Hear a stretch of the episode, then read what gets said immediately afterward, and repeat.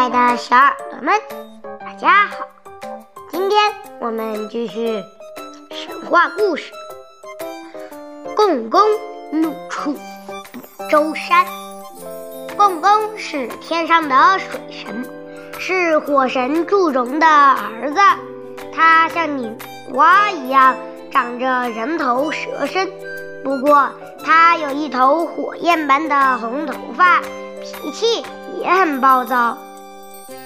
共工掌管海洋、江河、湖泊、沼泽和池塘，他常在天庭四处闲逛，到处找别的天神的麻烦，有时还会借巡视水域的名义到人间惹是生非。和共工最合不来的就是他的父亲火神祝融。火神祝融长着人面兽身。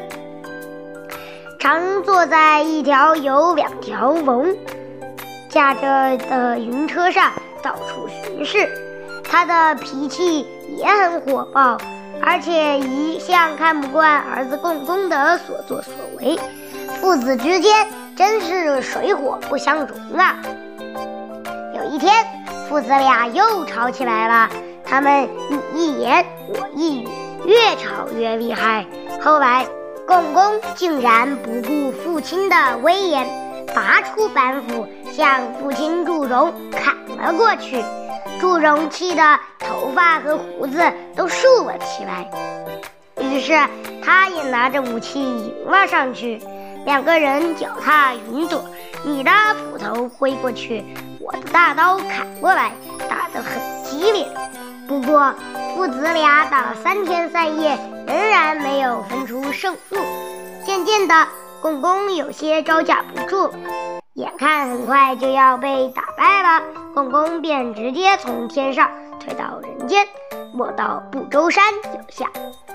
共工一落到地面，便马上调集了所有江河的大水，排山倒海的向火神压过去。火神一见，立即口喷神火。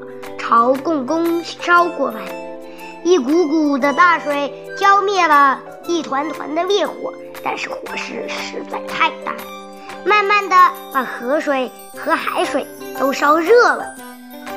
共工有些慌了，祝融见状，更加猛烈的喷火，海水和河水都被烧得沸腾起来了，冒着泡，滋滋的响着。天啊！再烧下去，地上的水都要被烧干了。就在共工眼看要被打败的时候，祝融却收手停战，驾着龙车回去了。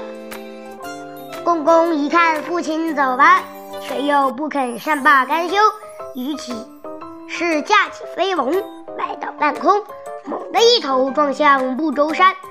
只听一声震天巨响。不周山已被拦腰折断，山体轰隆隆地崩塌了下来。紧接着，整个天地都在颤抖，地上的人们差点被这响声吓死。往天上一看，不好了！西北天空破了一个好大好大的窟窿，黑洞洞的，可怕极了。原来这不周山是天地之间的支柱，天柱折断了。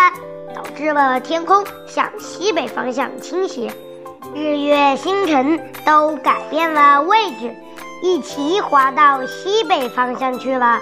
后来幸好女娲炼制了五彩石，把天上的大洞补好，人们才又过上了幸福的生活。